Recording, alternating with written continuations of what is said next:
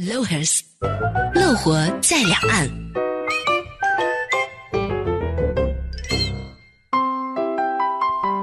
欢迎来到乐活在两岸。今天呢，我们的乐活主题呢是跟大家聊电影。各位可能也知道，我们又请到了呃著名的影评人、编剧吴树一来到节目当中。吴树一，你好。嗯，大家好，又跟你们见面了。哎，我好像还忘了自我介绍啊！我默认每天见面的老朋友不需要太多的寒暄和客套。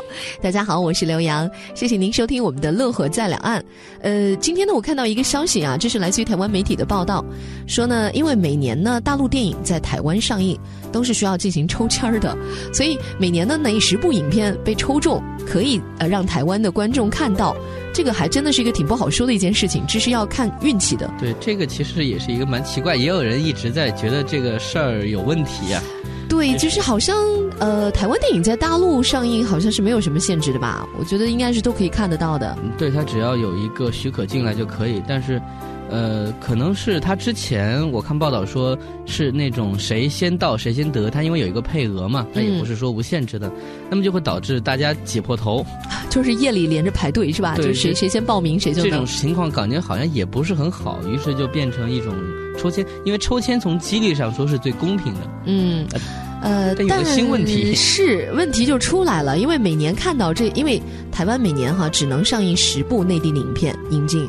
所以就是到底是哪些影片可以入选呢？因为抽签嘛，这个就得看运气好坏。我们看到这条最新的报道呢，说明年啊，不是是今年，二零一六年呢，呃，可以登陆台湾呃院线的电影分别是这样的：《绣春刀》，一部武侠片啊，拍的还不错的；《秦时明月之龙腾万里》，这是个动画片儿啊。然后呢，《大同》，这个是纪录片吧？大同是纪录片，得了那个金马金马奖的，好像还挺有名。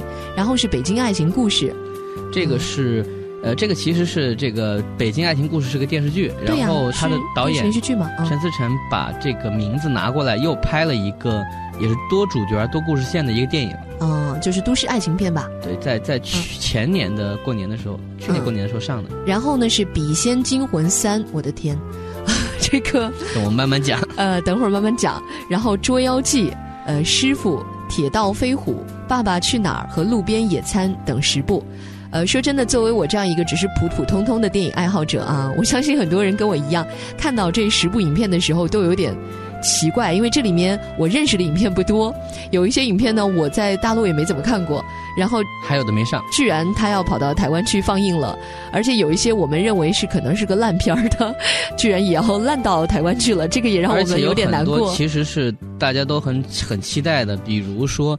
周星驰的最新的那部电影《美人鱼》啊，对，他是和罗志祥合作的嘛，是吧？结果他给抽到了，没抽中，好像是只能抽一到十号，结果他们运气太差，抽到四十四号。呃，因为是这样，就现在这个名单还是一个，不是说最终的确定，因为有时候有些可能电影会退出，退出的话就还会有人补进来哈，顺位你那你是十一号喽，十二号喽。我听说去年还是前年那个泰囧，呃，那部影片。人在囧途泰囧，就是因为别的影片就是虽然抽中了，但是我放弃在台湾上映，对对，然后他就给补进来了。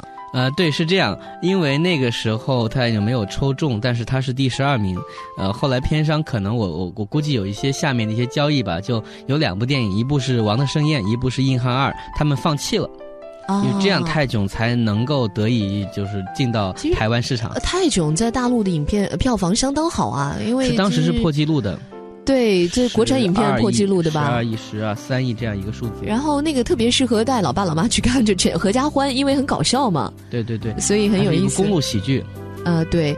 然后我们其实看一下这个，倒也不惊讶，在二零一五年的那个榜单当中，呃，我们看到了一共有三十六部大陆影片参加这个抽签儿，最后呢，呃，有赵薇演的那个《亲爱的》。对，呃，是吧？那个我记得，哎，那部影片在台湾好像还蛮受欢迎的。金马也得了，黄渤拿了影帝，我记得。哦，是吧？他主要是讲那个呃孩子丢了的这个事情哈，一个拐卖孩子的题材。对，我在我 我在台北的时候，我剪头发，然后呢，给我剪头发的那个发型师啊，是个女生啊，她就说那个大陆是不是呃很多小孩都会丢掉啊？说因为她看了那部赵薇的影片，然后我当时我也有点哭笑不得，我说。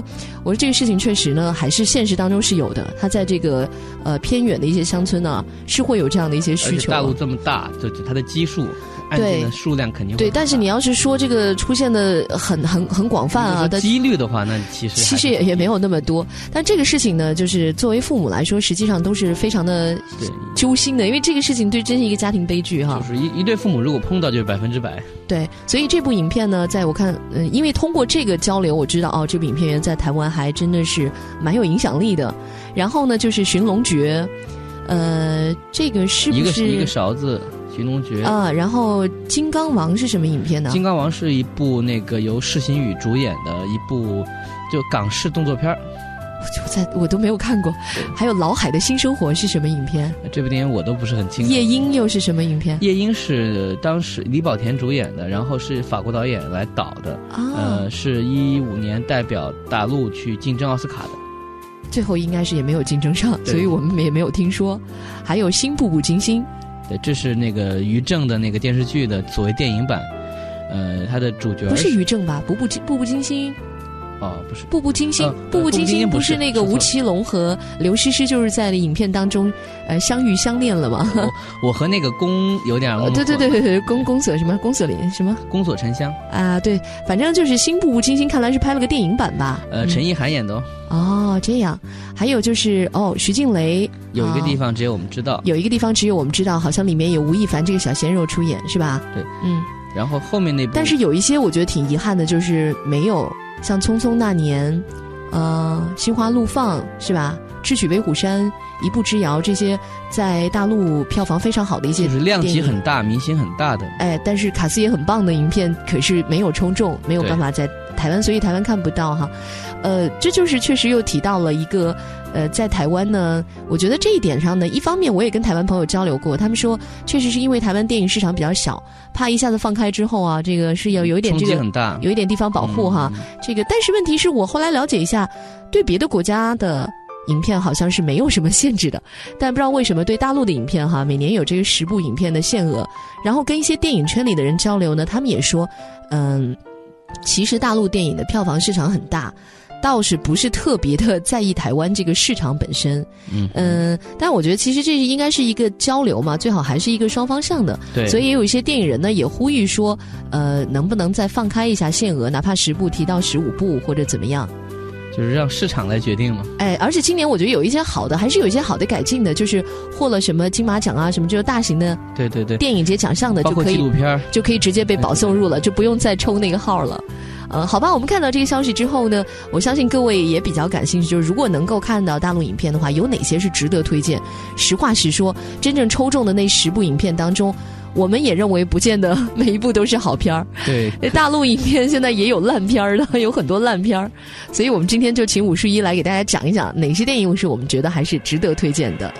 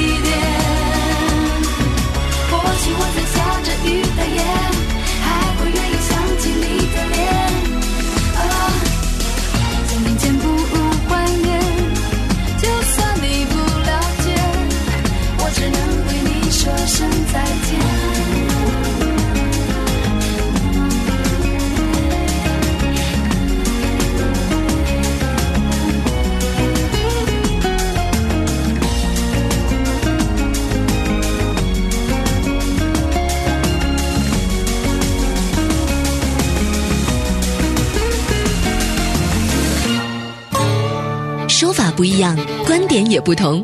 与其让你猜猜猜，不如一起聊聊吧。乐活在两岸，乐活在两岸。今天呢，我们和大家来聊一聊有关于呃台湾在二零一六年即将引进的十部大陆的影片啊，这些有一些是不是还在大陆也还没有上映呢？嗯，有一部电影大陆现在也没有看到，叫做《铁道飞虎》。呃，这部电影这样听这个名字可能不知道是什么，它是成龙主演，丁晟导演，就是这这两个人现在其实合作好好几次了。它是大陆的一部呃铁道战这样一部抗日的电影的一个翻拍，当然它只是一个题材了，嗯，所以具体是什么内容现在也没有更多资料。但是它肯定是在今年会上映，嗯，呃，我估计他也是先拿到这个名额，就是两地能够一起活动，因为成龙是一个他的电影肯定是要在全球去上映的啊，对，成龙电影是有很典型的成龙影片的这种风格的，对吧？而且这部电影成龙又是说最后一次在拍这么危险的动作，所以。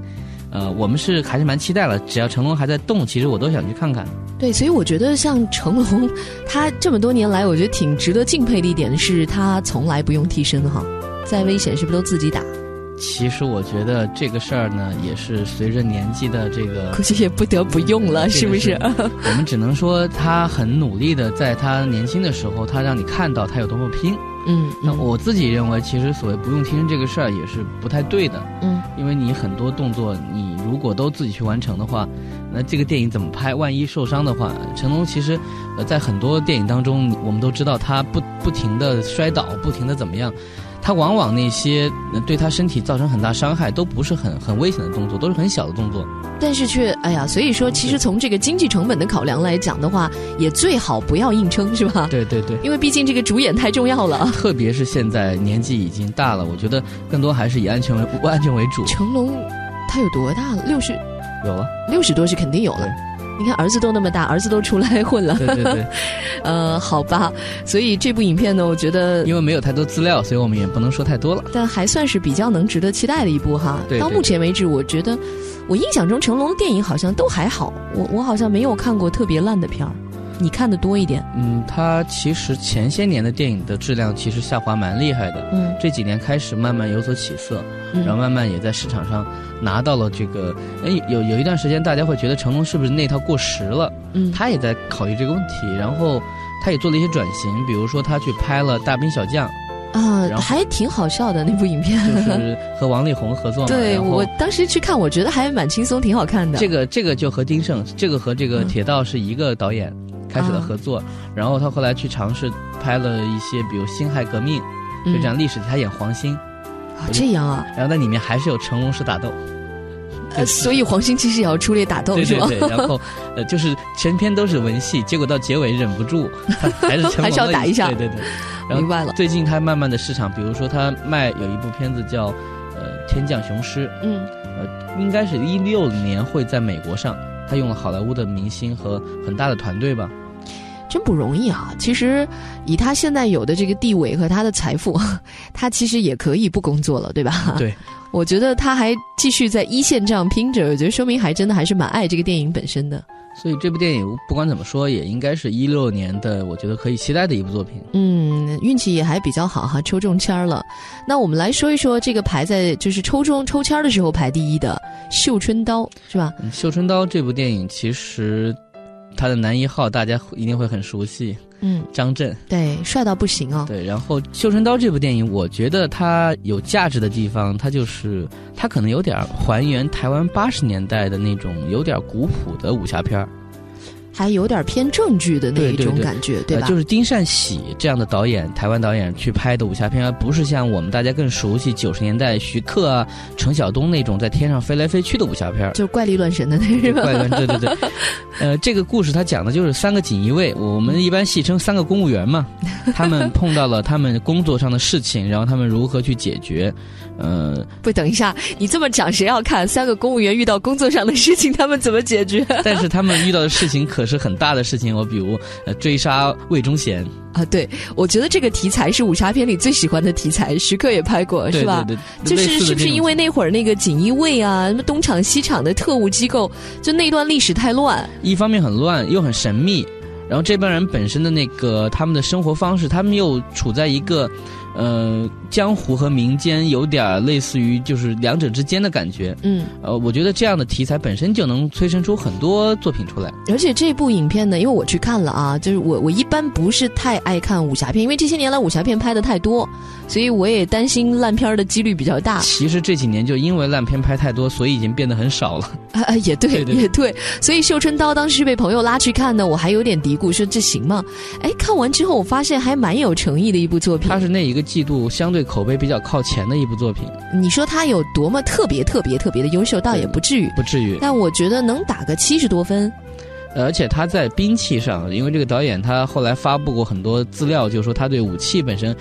特别特别有好感，所以他研究了很多那个时候的各种武器的，呃，玩法，比如打斗方法，符合人物性格啊什么的。我特别喜欢这样的导演，我觉得就是古装片呢，你要想拍出诚意来，你看像《琅琊榜》不是在台湾也是热播吗？就我们最近都很喜欢说是良心之作。就虽然他说的是一个架空题材，但是他把它按正剧的方式来拍，就能拍出它的厚重感，包括那个礼仪的还原呐，服饰啊，人物啊。细节是我最近看到电视剧当中做最。好好的，所以其实你就从那几个短短的镜头就能感觉到这个整个团队的一种诚意。呃，那么《绣春刀》呃，我觉得应该我我想台湾朋友如果喜欢武侠片的话，我觉得这部影片倒是还是蛮值得推荐的。对口味吧，我觉得对口味的哈。来，我们听首武侠歌曲吧，听点有古意的。这这首歌其实我特别想推荐，因为我好喜欢周华健的这张专辑，就是他和张大春合作的《江湖》这张专辑。嗯，一到下雪的时候，我非常喜欢，所以我们听一下这里面的一首歌，稍后继续接着聊。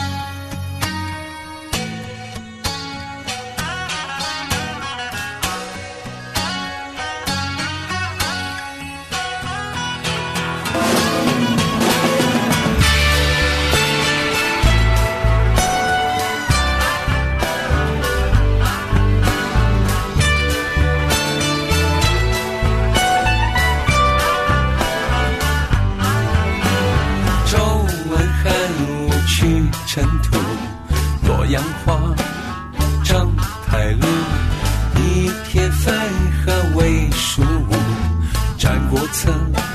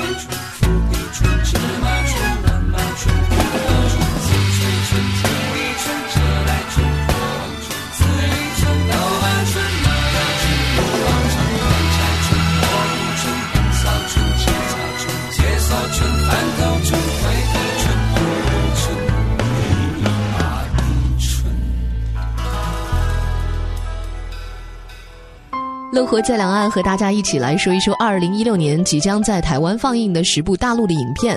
呃，刚才讲了推荐的，其实我觉得应该首先给大家说一说不推荐的。对，因为不推荐是少数，所以讲完了这个话题就可以过去。就是先把这些排除掉。对对对，这个实话实说啊，因为电影市场现在很繁荣，大家都觉得有钱赚，所以一部影片火了之后呢，各种同类型题材的影片就会大行其道。然后有一些烂片儿吧。我其实真觉得挺坏的，就是真的既谋害人的钱财，然后又谋杀人的生命时间。对，反正这看完之后好倒胃口。它其实是有点欺骗性，就比如说我们接下来要聊的这一部叫《笔仙惊魂三》的电影。我们这么骂人家好吗？因为这个是在圈内是蛮有名的一个案例，就是有名的烂片是吧？呃，它不是烂，这个它已经跟电影质量没有关系了，它是一种叫寄生营销的行为。嗯，就是首先这部电影，呃，如果大家去查它的资料，会发现只有《笔仙惊魂一》和三，没有二。这是为什么呢？是因为呃，首先他有一部电影叫《笔仙惊魂》，嗯，是因为呃，有一个韩国导演被他之前拍过《笔仙》，然后被大陆请过来又拍了一部电影，还是叫《笔仙》，嗯，然后有一个小公司听说这个事儿之后，他赶在这部电影之前就拍了一部电影叫《笔仙惊魂》。在那段时间，很多人是弄不清楚这两部电影到底谁是谁的。怎么这样啊？之前不就是金庸和全庸吗？就是以前那种类似于这种做法吗？就混淆大家。比如说，那个他的投资可能只有就《笔仙惊魂》投资可能只有《笔仙》的，比如说十分之一，嗯，七分之一，就类似于这样。但是他在他之前上映，这样就一下分走了。比如说观众的这个，比如说口碑或者期待，嗯，很多人可能是期待《笔仙》，就莫名其妙去电影院看了，还以为这个就是《笔仙》，说拍这么差。然后呢，导致笔仙方还起诉了。哦哦，这样真的惹了官司哈？对，惹官司。你笔仙拍的好吗？我觉得也一般，但是呢，它呃，绝对量级和那个《笔仙惊魂》是两个量级。我个人所以其实是个恐怖片是吗？对，就是很普通、很很普通的恐怖片。就是不是以前好像流传过一个，就是好好那个很什么拿着笔，然后就是会有什么？对对对对对，基本都是这样。嗯。呃，然后很有趣的事儿就是说，《笔仙一》之后拍了《笔仙二》。笔仙二的时候呢，那个小公司没有赶上，所以他们看着笔仙三又要上映了，他们就赶紧拍了一部电影叫《笔仙惊魂三》。不是都告了他们了吗？他还能一一部接一部的这样抢着拍啊？呃，因为他可以，呃，具体的官司的这个结果，他们肯定是没有赢，但他们还是依然可以这样做。所以我个人觉得这样的行为肯是肯定不是特特别好，但是他们居然还被抽中了，就他们还去报申报了吗？好吧，所以这是一个，我觉得也很奇葩。但是，呃，反向来说的话，也能证明这个电影市场确实是好，所以才有人会这样去做。但是，寄生这个效果确实是越来越差了，所以我估计不会再有后面的。还偏四五啊，那他真的太牛了，好吧？所以今天一看到这个十部影片当中居然抽中了他，我们也稍微有点意外啊。那这个呢？只能代表我们的这个一个态度，就是不推荐嘛，就是 电影质量本身也不用去期待了。这个只能代表武术一的个人观点，所以各位自己可以考量。对，然后说到这个，我们还有一个新的名词儿，就是这些年大陆出现了一个新的类型片，叫做综艺电影。就是我接下来讲 《爸爸去哪儿》。呃，这部电影其实已经上映很久了，在大陆。嗯，我不知道为什么现在才来申请这个一六的这个名额。它其实是先有《爸爸去哪儿》，然后在去年的春节出现了《爸爸去哪儿二》和《爸爸的假期》这样两部电影。啊，《爸爸的假期》呢是《爸爸去哪儿》第一季的这些爸爸们演了一部剧情片。嗯，而《爸爸去哪儿》这个系列，它是等于是把一个真人秀的一个节目完全的搬上了荧幕。它等于就是给你在电影院看了一集。呃，两集吧，综艺节目，综艺节目，啊，但是它的票房很好，就是这一点上大家有点想不通，就我明明才可以在电视上看的，我为什么要跑到电影院去看？但是呢，我我觉得这可能是因为在电影院里面这种亲子类的电影是不是还是太少了？嗯，因为我个人看到的现在的这这个结果就是说，他们这些招式只能玩一到两次。嗯，比如最近在大陆比较火的一部叫《极限挑战》的电影，嗯，它的这个票房进了电影院。呃，应该已经过亿了吧？我觉得这个其实是正常，可能回落到这样一个呃，大家期待，因为因为很多人会觉得说，呃，我不管看什么，我只要开心就可以。那么我去电影院看综艺节目又有什么不对呢？我对此我觉得也是可以的。因为也也对，对吧就是没有人愿意买单对对对也没关系嘛，是吧只？是说之前可能特别的营销特别好或怎么样，就《爸爸去哪儿》这部电影在大陆的票房特别好，超过了很多电影，那个时候让大家很很不爽，也很多电影 就就觉得就我们辛辛苦苦拍电影，你们就是一个综艺节目。对对不过人家综艺节目做的也很用心，这实话实说啊，但是还是不是一个量级的。所以其实我们呃怎么说呢？客观的给大家讲，就是你不要有别的太多期待，就告诉你它其实是一个什么，但是它可能也还挺好看的，因为《爸爸去哪儿》这个系列综艺节目本身呢还是制作比因为从另外一个来说，它的卡斯很强啊，也是众星云集啊，啊。它有很多大明星嘛看。明星嘛对，好，那么呃，我们听一首《爸爸去哪儿》当中的歌吧。我觉得这首歌都是明星和他的宝贝们一起合唱的，还蛮温馨的。稍后接着聊。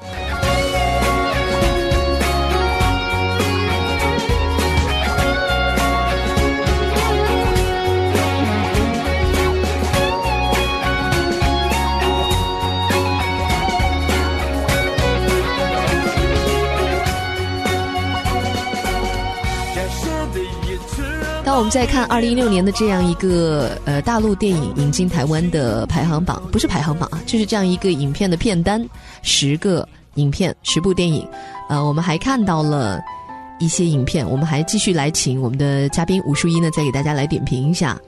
呃，这个有两部电影都是获得了金马的提名或奖项的，一部叫《大同》，嗯它是讲就是讲一个城市，这个城市在中国属于重工业，然后有点被遗忘的一个城市，就大同市。嗯，山西大同市，嗯这部电影因为本身我们也没看到，所以只是说呃，因为在呃他的这个奖项当中，他已经获得认可了，所以他可能又被抽抽中了，所以台湾观众可能甚至会先于大陆观众看到。呃，我觉得金马奖这些年来一直以来，大家都认为金马奖呢还是比较的文艺的，对，比较艺术。啊，比较艺术，而且它的这个纪录片这一个类别，也经常能够鼓励很多新锐的一些很有才华的一些年轻导演。对对对，所以大同应该也是这样的一部影片。然后包括他得了最佳新导演提名，就是一个叫毕赣的导演，他所导的叫《路边野餐》。嗯那，这部电影其实也没有太多人看到，可能在金马上的那些影评人或者评委能够看到，影展上的人，大陆的观众现在也无缘得见。嗯但这两部电影呢，都是我觉得代表着一种态度吧，就是我们除了那些关注特别大的电影，我们也应该关注那些坚持在拍出自己想法的电影。嗯而且“路边野餐”这样一个一个名字，你一听就知道是一个有点特别。它其实也不是一个原创，这个这个名字其实是来自于这个电影手册，就是它是新新浪潮时候的一篇小说。嗯。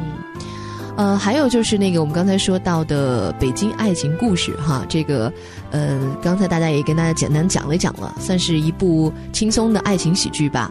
呃，另外呢，有一部影片呢，我觉得我倒是刚好看了，还蛮轻松的，但是也不能说是 特别好看，但是挺好玩的一部叫《捉妖记》。对，《捉妖记》这部电影是其实是去年不能够绕过的一部电影，呃，它是有那个白百合是吧？白百合就是《失恋三十三天》里面的井那个，井柏然，哎，井柏然，钟汉良，对对对。嗯但是这些都不重要，重要的是他有一个小妖怪叫胡巴。嗯就这个妖怪是一个三维所制造出来的，在在故事当中，它是起到一个承载着，呃，它像是婴儿一样，然后和人类的生活发生了一些故事。它也就是半真人，然后半动画、半三文动画那样的一个电影。它是人和三维一起演出，嗯然后这部电影它打破了目前大陆的所有电影的票房。真的对《捉妖记》啊，对，《捉妖记》它超过了那个《速度与激情七》一点点。太夸张了。呃，然后呢，他也被爆出过，因为这也是新闻上说过的，就是自己买票房的行为。哦，就是有些数据上的一些呃操操作方式，这这边我们就不评论了。但不管怎么说，他目前二十四亿吧，他牢牢的占据着一个高位。二十四亿的票房，对，这个数字真的有点吓人，二十四亿啊，好吧，然后，但是作为一部电影本身呢，它确实也是当时很热。然后他被、呃，他是合家欢向的嘛，嗯它的导演是一个之前在美国做呃《怪物史莱克》的一这样一位华人导演。啊，啊，所以这部电影本身从怪不得那里面的那个妖也长得有点像史莱克，胖胖的。其实也不太像中国的美学，不是中国妖精，是所以他 是外国的妖怪。很明显就是从外国那些，你说他是有经验对吧？他偷师也好，他带来这些东西，许成义回到了这个呃华语世界，拍摄了这样一部。其实我个人觉得没有太多中国文化感，它是一个杂糅，它也不能说就是西方，它就是一个杂糅的一个。呃，偏动画片质感的一部真人电影，但是因为它有趣的部分呢，还是蛮打动人的。因为就胡巴这个人物，他一直在卖萌，嗯，卖萌的过程当中，他还是我觉得很容易去牵动人心的，嗯，加上他的整部电影的这个营销还是做的蛮强的。嗯，所以导致在很长一段时间里面，就是它的那个速度非常快。对它，我觉得它在新媒体上的这样的一个推广力度应该是挺大的，而且很多人都会在各种的新媒体平台上能够看到关于它的口碑。这个也跟电影类型有关系了，就是说像胡巴这样一个卡通形象，它是首先先推出来的。嗯。它二次元的东西容易在新媒体上产生一个比较好的一个反馈。对，大家都喜欢这种萌萌哒。对对。好吧，这个是给大家说一下，先缔造了票房记录。那你要不要再在台湾给他贡献一个票房呢？就看你的了。嗯，很快呢，我们今天的乐活在两岸呢，也即将要这个接近尾声了。最后一段时间呢，我们要请武淑一，他特别要说一下的一部影片叫做《师傅》。对，《师傅》这部电影，它。也跟金马有关了，他拿到了金马的最佳动作指导。嗯，而且拿到这个动作指导的人，不是大家一般习惯以为的，就是香港的那些武术指导，而是一个大陆的一位导演。他之前是他出名是因为给王家卫的一代宗师写剧本。嗯，他严格意义来说，他这是他第三部作品了。他之前有两部。作品也都是在在讲武术，或者说在讲所谓的武侠功夫片儿哈。啊，对。然后他他他的家世其实就是呃，他的二叔什么都是呃行里人。他从小对这些武林的东西其实是很有很大的自己的热爱。哦，他从小是练家子，对他也是从小有练武的。然后他他同时又是写小说的。嗯。呃，他在北京电影学院有教授一些关于这个电影视听方面的这样一些一些电影的东西，就是一个很复合的身份。所以他来拍这样的影片好像特别合适，是吧？对，然后他其实讲的是，呃，民国年间天津武术界的一段恩怨情仇。就这个，其实我个人觉得不用太较真儿。嗯，他假借了一个环境，而这个环境当中有些东西很写实，有些东西我觉得是属于很写意的。嗯，它当中有一个很核心的所谓开宗立派这样的一个设定，他讲的是一个人如如何来到一个，呃。都是练家子的环境当中，我要开一个武馆。嗯，在这个开武馆当中，他碰到了很多事情，然后有各种奇怪的规矩和奇怪的人。呃，我个人感觉他其实并不是真的在在讲功夫，嗯，他是在讲人性。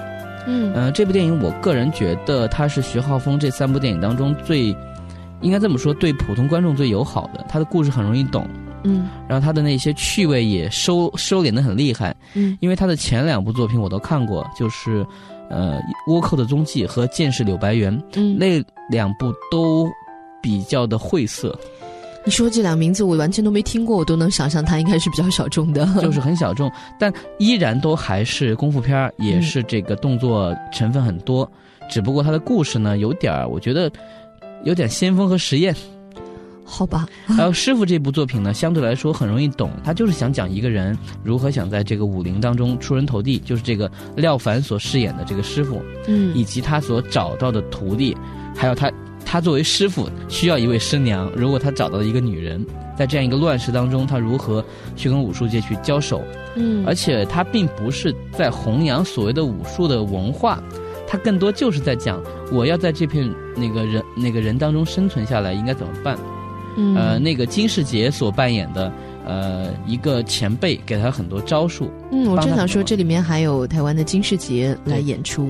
其实这一年我们在很多电影当中都看到金世杰，他老人家客串了很多戏。